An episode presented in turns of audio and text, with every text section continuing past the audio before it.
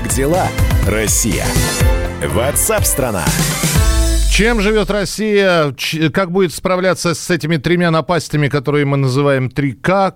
Коронавирус, курс доллара, э, курс евро. Ну и э, это не напасть, конечно, но как народ будет голосовать за третье К, Конституцию. Вот об этом мы сегодня будем говорить с Николаем Стариковым. Он с нами на прямой связи, писатель, публицист. Николай Викторович, здравствуйте. Да, здравствуйте, Михаил. Ну что, Николай Викторович, коронавирус тема номер один. Уже э, даже самые крепкие и морально устойчивые люди начинают побаиваться. Ну, если с утра до вечера на протяжении нескольких месяцев рекламировать какую-то историю, вещь, человека, идею, то она, конечно, овладеет умами. Так что в этом нет ничего удивительного.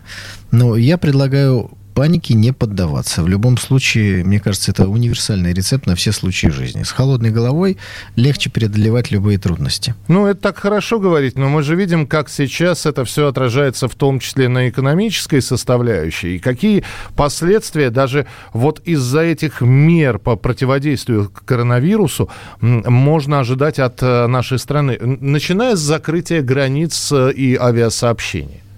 Ну, я думаю, что для нас это будет, конечно, слабым утешением, но, тем не менее, сложности сейчас возникли везде одинаковые.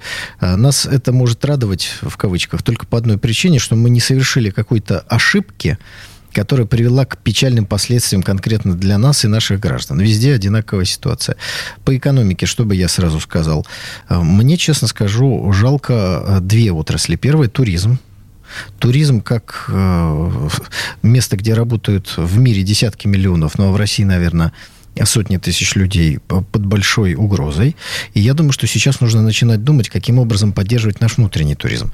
Что касается международного туризма, то э, на полгодика надо о нем забыть точно. И здесь уже власти позаботились, авиакомпании тоже внесли свою лепту. Просто практически некуда улететь, даже если ты куда-то хочешь. А если хочешь, то, мне кажется, настроение совсем не для туризма.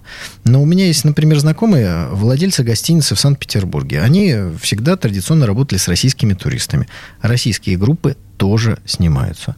Вот мне кажется, что здесь нужно как-то помогать, объяснять. Потому что если мы вообще перестанем куда-либо передвигаться и ездить через некоторое время, мы убьем еще и собственный туризм.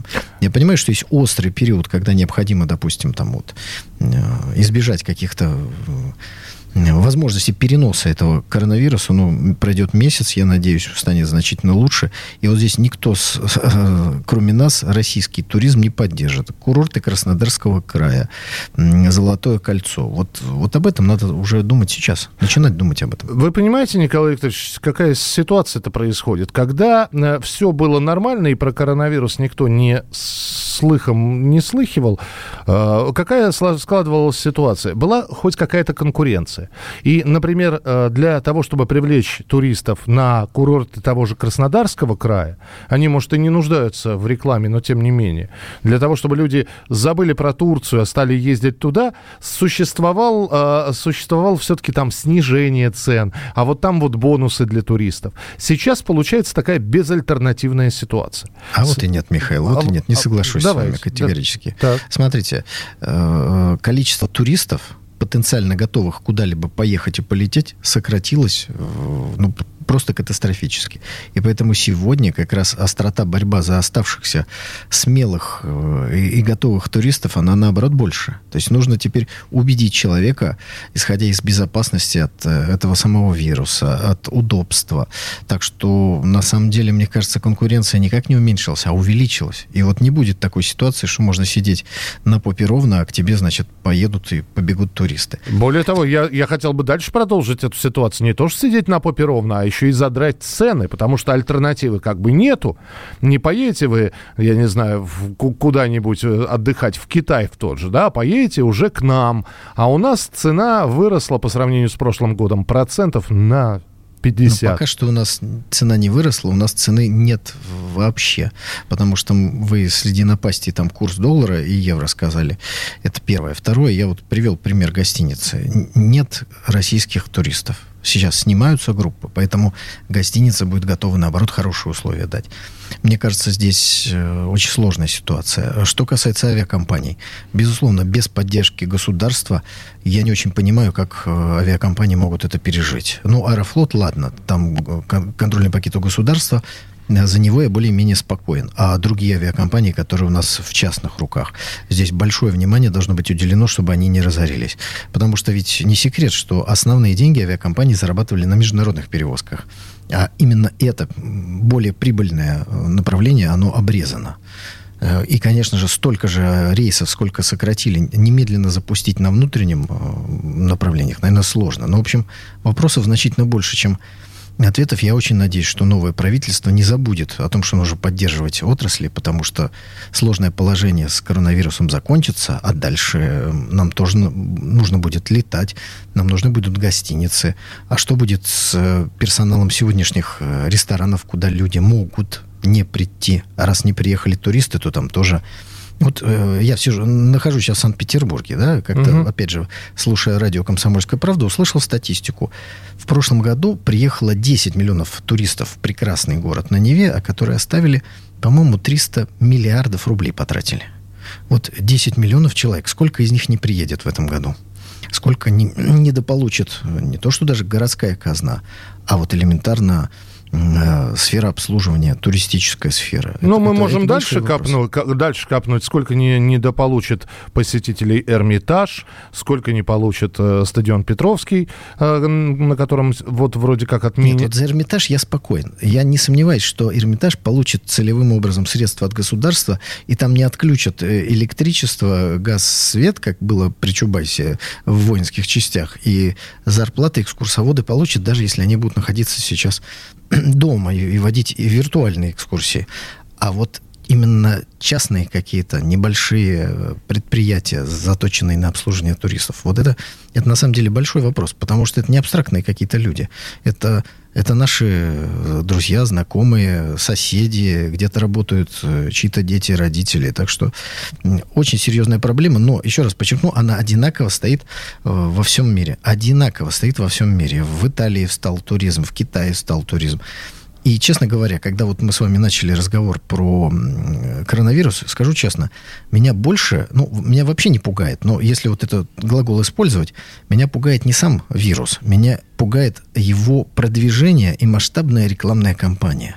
Вот э, до конца непонятно, почему вдруг такая, такое сумасшествие вокруг этого э, вируса, который, слава богу, не нанес э, колоссального ущерба, где последствия не сильно печальнее, чем последствия эпидемии вируса гриппа. Вот это не до конца понятно. И вот эта раскручиваемость э, вируса в ущерб мировой экономике, сложившемуся образу жизни. Но смотрите, ведь коронавирус убил сложившийся образ жизни – вот тот образ жизни, который нам навязал Запад. Образ потребления. Смотрите, поработал, э, сел на самолет, слетал куда-то на, на море, сходил в ресторан, там что-то покушал, потребил какой-то. Теперь люди на Западе сидят дома, и вдруг выясняется, что все, весь этот пузырь потребления, он вообще не нужен. Ну, какая разница, с каким телефоном ты сидишь дома, когда тебе, прошу прощения, не похвастаться ни перед кем. Потому что Сегодня это не только средство позвонить, и не столько средства позвонить, сколько подтвердить свой статус. Да, фотографии красивые не сделаешь. Ну тогда... Я, я... Кого ты будешь фотографировать? Себя, сидящего Себе... у телевизора? Да? Нет. Тогда один вопрос, позвольте, Николай, ну хорошо, вот это вот истерика вокруг короны, я с вами согласен, не, не, не под каждым словом, но я согласен, что истерия нагнетается. Но всегда э, есть такой термин, ищи кому выгодно. А кому это выгодно, скажите мне? Кому выгодно убить общество потребления, убить туристические поездки, убить э, перелеты? Вот это не до конца понятно. Э, это первое. Второе. Э, я просто приведу пример, потому что когда многие люди говорят вещи, которые не совпадают с мейнстримом современного информационного общества, начинают использовать такой ярлычок красивый – конспирология. Вот скажите, уважаемый Михаил, мы с вами взрослые люди, политически активные, да, вроде не дураки. Вот если бы я, Михаил, вам рассказал бы где-нибудь 30 декабря 2019 года, то есть совсем недавно, вы помните, что тогда было, я бы вам сказал, что в начале марта 20-го, то есть через там, два с половиной месяца, Соединенные Штаты Америки запретят въезд гражданам Евросоюза. Вы бы что мне сказали? Я сказал бы, от Трампа можно все что угодно ожидать, но вряд ли. Ну, то есть я бы не поверил, конечно. Ну, это вы очень мягкий человек.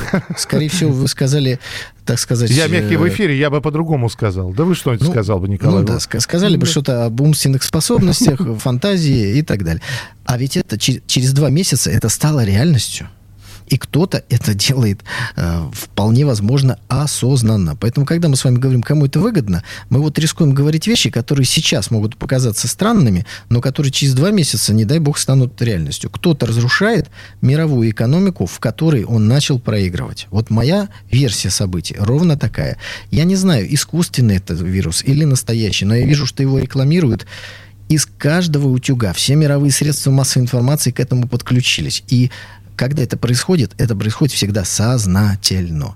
Раз, разница между эпидемиями предыдущими, которые были в Китае, и сегодняшней в масштабе рекламы и в быстрой сворачиваемости. Там рассказывали про птичий грипп, свиной грипп, через два месяца забывали, как отрезало. Ну, если бы во времена, когда бушевала испанка, был бы интернет, я думаю, что было бы то же самое. Но да, вот то, что сейчас действительно из каждого утюга, это я с вами согласен. Вернемся через несколько минут. Если есть какие-то вопросы, комментарии, э, потому что говорит Николай Стариков, писатель, публицист. 8 9 6 7 200 ровно 9702. 8 9 6 7 200 ровно 9702. Мы вернемся через минуту.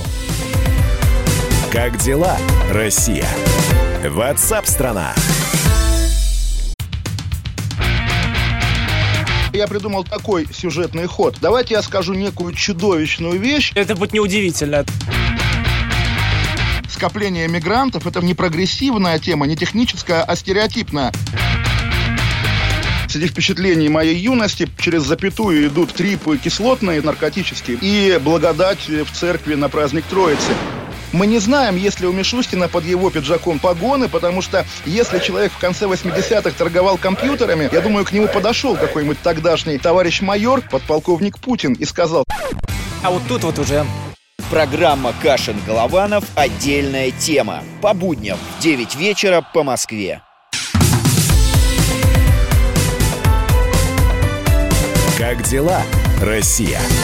Ватсап-страна! страна Продолжаем отвечать на вопросы, или точнее анализировать ситуацию, которая сложилась в нашей стране, в мире, задавая вот такой вот, знаете, вопрос в вечность. Как дела Россия, как дела страна? Николай Стариков э, в эфире, писатель, публицист. Меня зовут Михаил Антонов, и мы снова э, с Николаем Викторовичем возвращаемся в эфир. Михаил, можно прочитаю одно сообщение из нашей ленты? Да, конечно. WhatsApp, WhatsApp и Viber.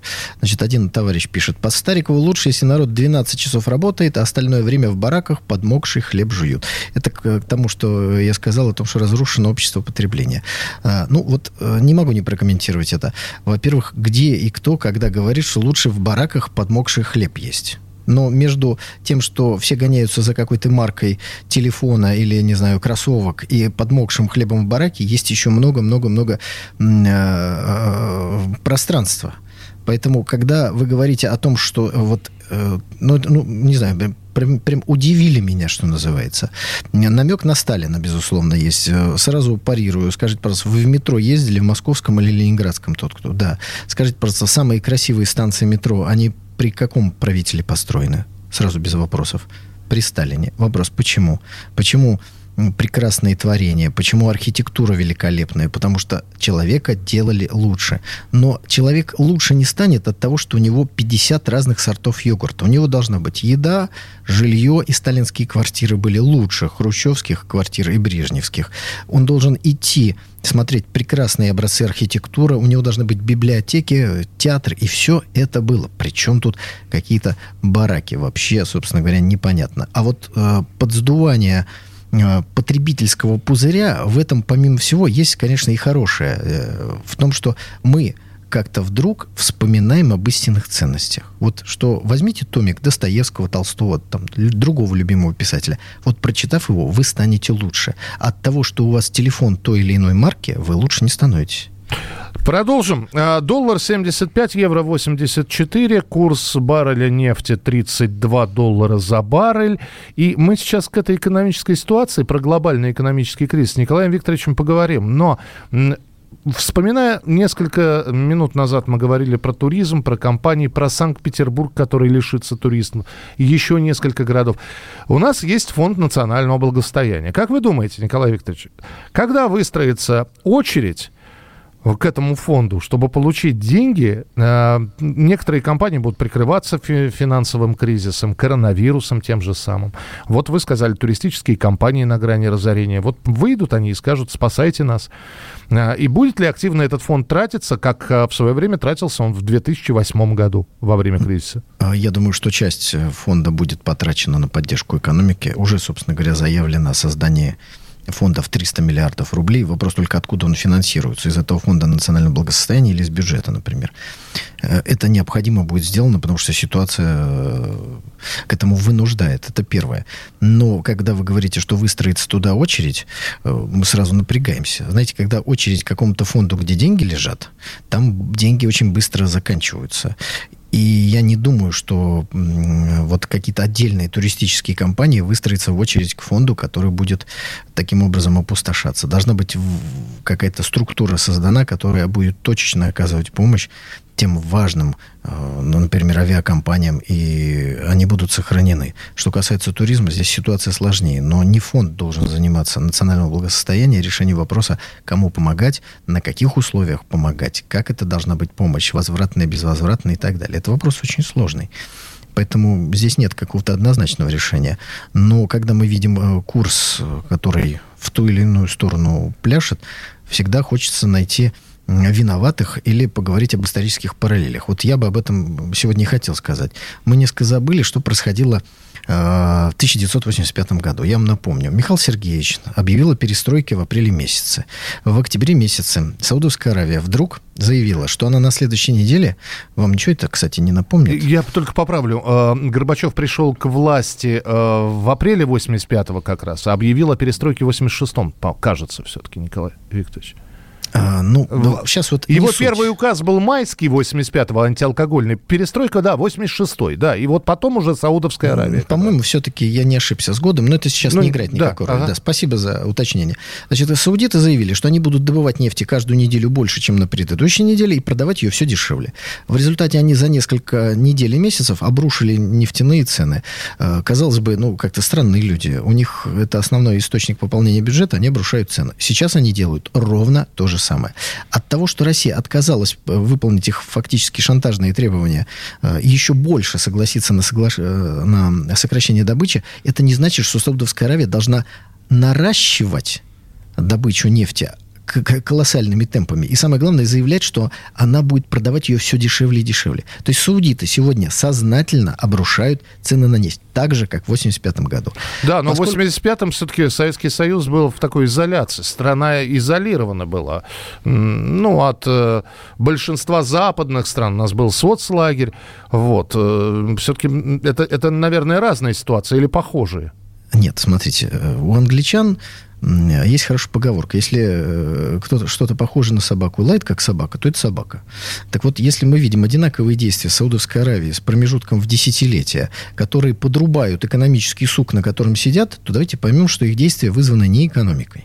Если бы они хотели сохранить цену на нефть, что они бы сделали? Они бы сказали, знаете, мы провели переговоры, Россия пока не согласилась, но у нас еще консультации, у нас же действия, э, сделки ОПЕК+, плюс до 31 декаб... Э, марта. Угу. А они на следующий день начали заявлять, обрушать цену на нефть. Зачем? Потому что они и собирались обрушить цены на нефть. Потому что здесь политическая э, составляющая. За ними, как в 85-м, так и сегодня стоят американцы, которые хотят создать э, большую экономические проблемы внутри России, понимая, так, что, да. что цены на нефть для нас важны. Но а тогда, вот... Николай Викторович, вы привели пример. Тогда напомните, чем это все разрулилось тогда, в 85-м, 86-м, чем все закончилось. И чем это может закончиться сейчас, у нас около минутки. Напомню, закончился это крушением Советского Союза, который был уничтожен не потому, что цены на нефть упали, а потому что элита под предлогом падения цен на нефть начала сдавать позиции и предавать свое государство.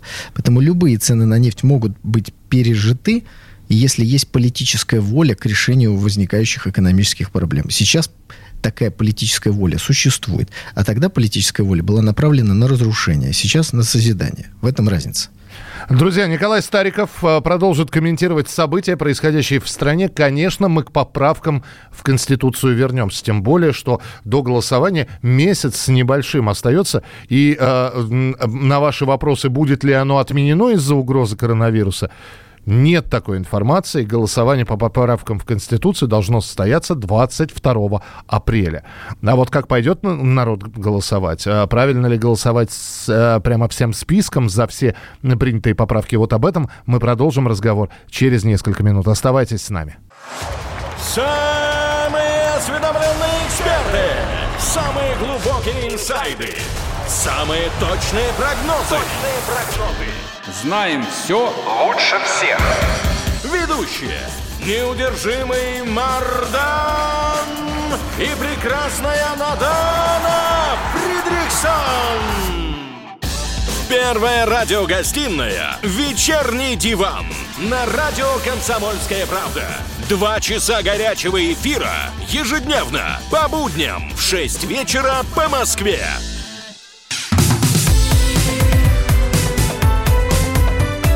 Как дела, Россия? Ватсап-страна! И снова здравствуйте. Мы продолжаем прямой эфир. Здесь Николай Стариков, э, писатель, публицист. Меня зовут Михаил Антонов. Мы спрашиваем, как дела страна. Ну и Николай Викторович пытается ответить, проанализировать э, те события, которые происходят в стране. Николай Викторович, поправки в Конституцию. Ну да, голосование остается чуть больше месяца. И вот какой вопрос все чаще и чаще нам люди задают. Вот правильно ли это голосовать за все целиком?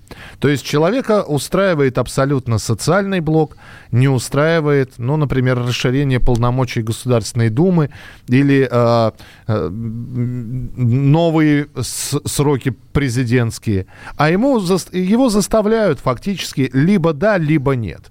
Вот это правильно, по-вашему?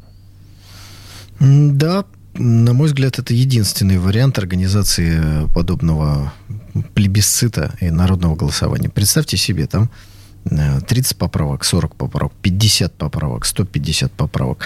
Каждый гражданин, который не погружен в юридические тонкости, он приходит и получает вот там 50 листов, на которых написаны эти вещи.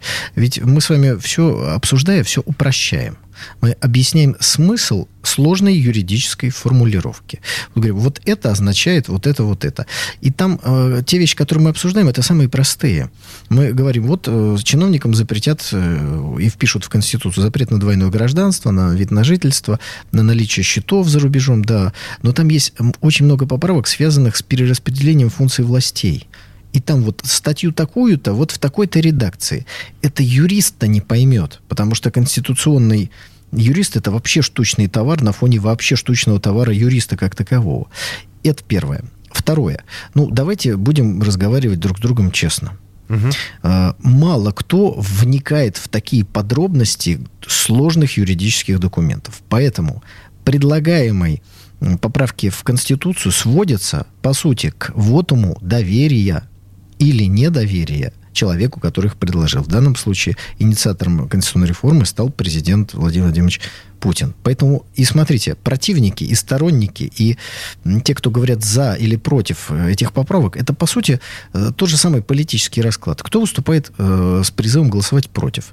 КПРФ, э, леваки, либералы.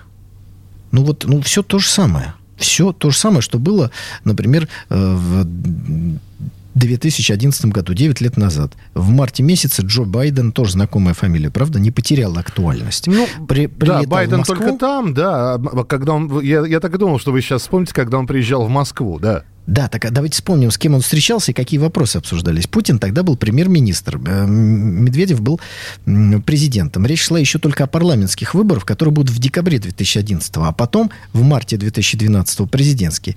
Так вот, он встречался с представителем КПРФ, с представителями либералов, с представителями правозащитников, обсуждали вопросы выборов, и главное, что потом было озвучено лично Байденом, о чем писал там Гарри Каспаров, другие, он убеждал Путина не идти идти на очередной президентский срок. Вот смотрите, прошло 9 лет, но главная задача американской политики все та же самое. И самое главное, что силы, выступающие в поддержку этой американской позиции, тоже те же самые. Я, уважаемые радиослушатели, чтобы не быть голословным, пожалуйста, заходите в интернет и набирайте Джозеф Байден никогда не думал, что буду поддерживать коммунистов. Это название статьи из «Коммерсанта», в которой подробно все рассказывается, ну, соответственно, от 2011 года. Самое интересное, что эта статья один в один размещена на сайте КПРФ. Зайдите, прочитайте. Вы увидите те же самые фамилии, те же самые идеи.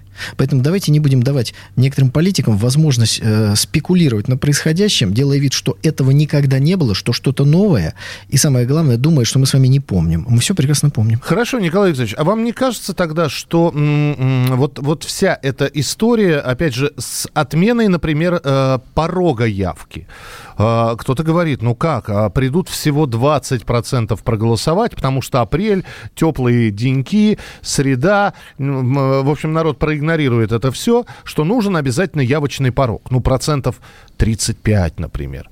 А, или кто пришел, тот пришел, значит, э, плебисцит состоялся, и все. Значит, здесь э, и да, и нет одновременно. Для того, чтобы получить поддержку народа, были предложены определенные э, поправки в Конституцию. Нет закона, который обязывает провести вот эту процедуру. Это Путин настоял, чтобы э, поправки уже вписали в закон, что они вступают в действие только после того, как народ их одобряет. То есть это, это добрая воля того, кто инициировал эти, эти поправки. Поэтому ну, я, я не думаю, что здесь нужно э, огород городить, еще какой-то порог явки обязательно указывать. На выборах, да, там есть э, необходимость более э, ну, и референдум, и выборы – это более сложно отрегулируемые процедуры. Поэтому, кстати, здесь и не, не стали проводить референдум, потому что это долго, сложно, а здесь мы видим ситуацию, когда конституционная реформа идет очень-очень энергично. Мне кажется, что есть факторы международной политики, которые направляют э, действия именно в этом русле, потому что не случайно все делается очень и очень оперативно. Хорошо, Николай, как и вам фраза «не важно, как проголосуют, важно, как подсчитают»? То есть вы допускаете, что народ проголосует против поправок? Ну, можно ли представить? Ну, я понимаю, что представить можно. Насколько это реально в нынешних условиях, в нынешней Михаил, политической ситуации? Смотрите, мы с вами даже несколько забежали вперед. Я хочу пояснить. Э, после того, как президент подписал э, эти, этот закон, он направил его на э, экспертизу в Конституционный суд. Это было сделано в воскресенье. Угу. Так вот, если Конституционный суд скажет, что поправки не соответствуют главам 1, 2 и 9 Конституции, то есть фундаментальным, которые, к сожалению, скажу я, к сожалению, не меняются, потому что их надо менять, то тогда не будет голосования 22 апреля. То есть сначала Конституционный суд говорит, да, все конституционно. Это принципиально важный момент. И вот тогда народ идет и высказывает свою точку зрения. Если народ скажет «да», значит «да». Если народ скажет «нет», значит «нет». Но сначала Конституционный суд вообще а, опишет, это конституционно, те поправки, которые в Конституцию предлагаются. Ну вот, э, хотел прочитать один из, э, одно из писем, значит. А для чего использовать сложные юридические обороты? Почему нельзя э, все простым и понятным языком расписать? Александр из Белгорода. Александр, когда речь идет о Конституции, ее нельзя пересказать каким-то другим языком, обязав вас высказать э, вашу точку зрения на голосовании. Вы должны проголосовать за юридическую формулировку. В этом-то и сложность. Поэтому вот и делается все одним, э, как говорится, махом, и поэтому э, голосование это вотум или вотум доверия лицу, которых предложил. Вам не кажется, что люди, приходя на избирательные участки, именно там будут э, знакомиться со всеми поправками? Потому что я не зря сказал, что вот на этой неделе, а, а мы ждем решения Конституционного суда, и после этого все эти поправки наконец-таки будут опубликованы, возможно, разъяснены более понятным, не э, языком без канцеляризмов. И тем не менее, месяца мало, чтобы большинство ознакомилось с тем, а за что мы, собственно, идем голосовать. Слушайте, и, но и жизни и... будет мало. И жизни будет мало, чтобы ознакомиться. На самом деле в этом нет ничего нового. Ну, Михаил, вы на выборы ходите? Да. Ходите, да? Скажите, пожалуйста, вы э, реально читаете программу каждого кандидата или каждой партии с карандашом? Ну, нет, ну, честно. Нет, нет. Ну, я так, ну, я вынужден признаться, что иногда решения принимаются прямо на месте. Правильно. Вы голосуете именно так, как я вам сейчас и обрисовал ситуацию с конституционными поправками. Вы вам нравится какой-то кандидат или партия, вы за нее и голосуете, не вникая подробно в ее программу. В целом, вы, конечно, представляете. Но, с другой стороны, думаете, вот мужик симпатичный, буду за него. Так вот, давайте не будем сами себя обманывать. Даже за такой сложный, важный документ, как Конституция, голосовать все равно будут, исходя из этого принципа. Ну почему? Потому что человек так устроен. А, возможно ли отмена? А, я имею в виду прихода на избирательные участки. Я, и мы снова, мы сейчас просто возьмем и закольцуем нашу беседу. Начинали с коронавируса, и снова мы на него. Это же массовое мероприятие. Массовое.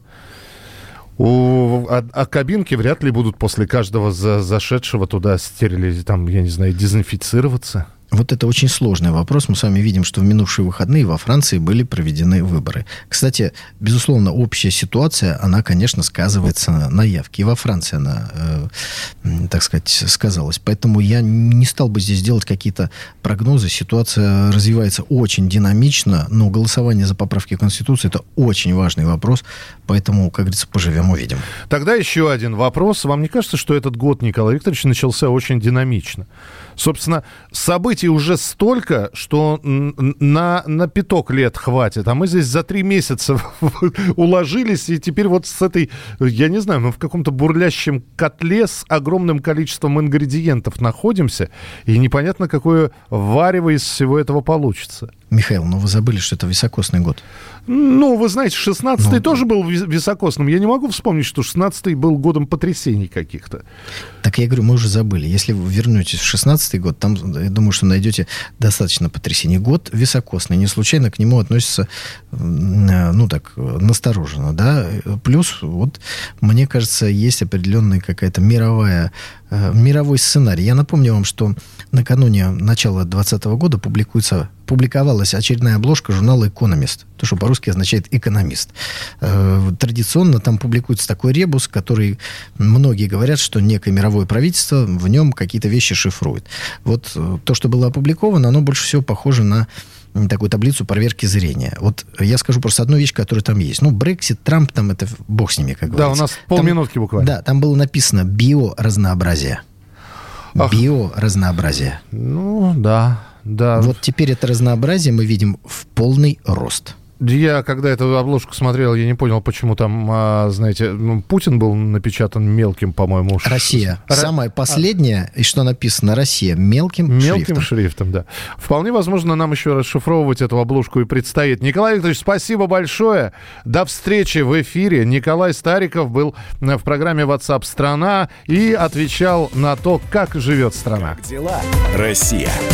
WhatsApp страна. Банковский сектор.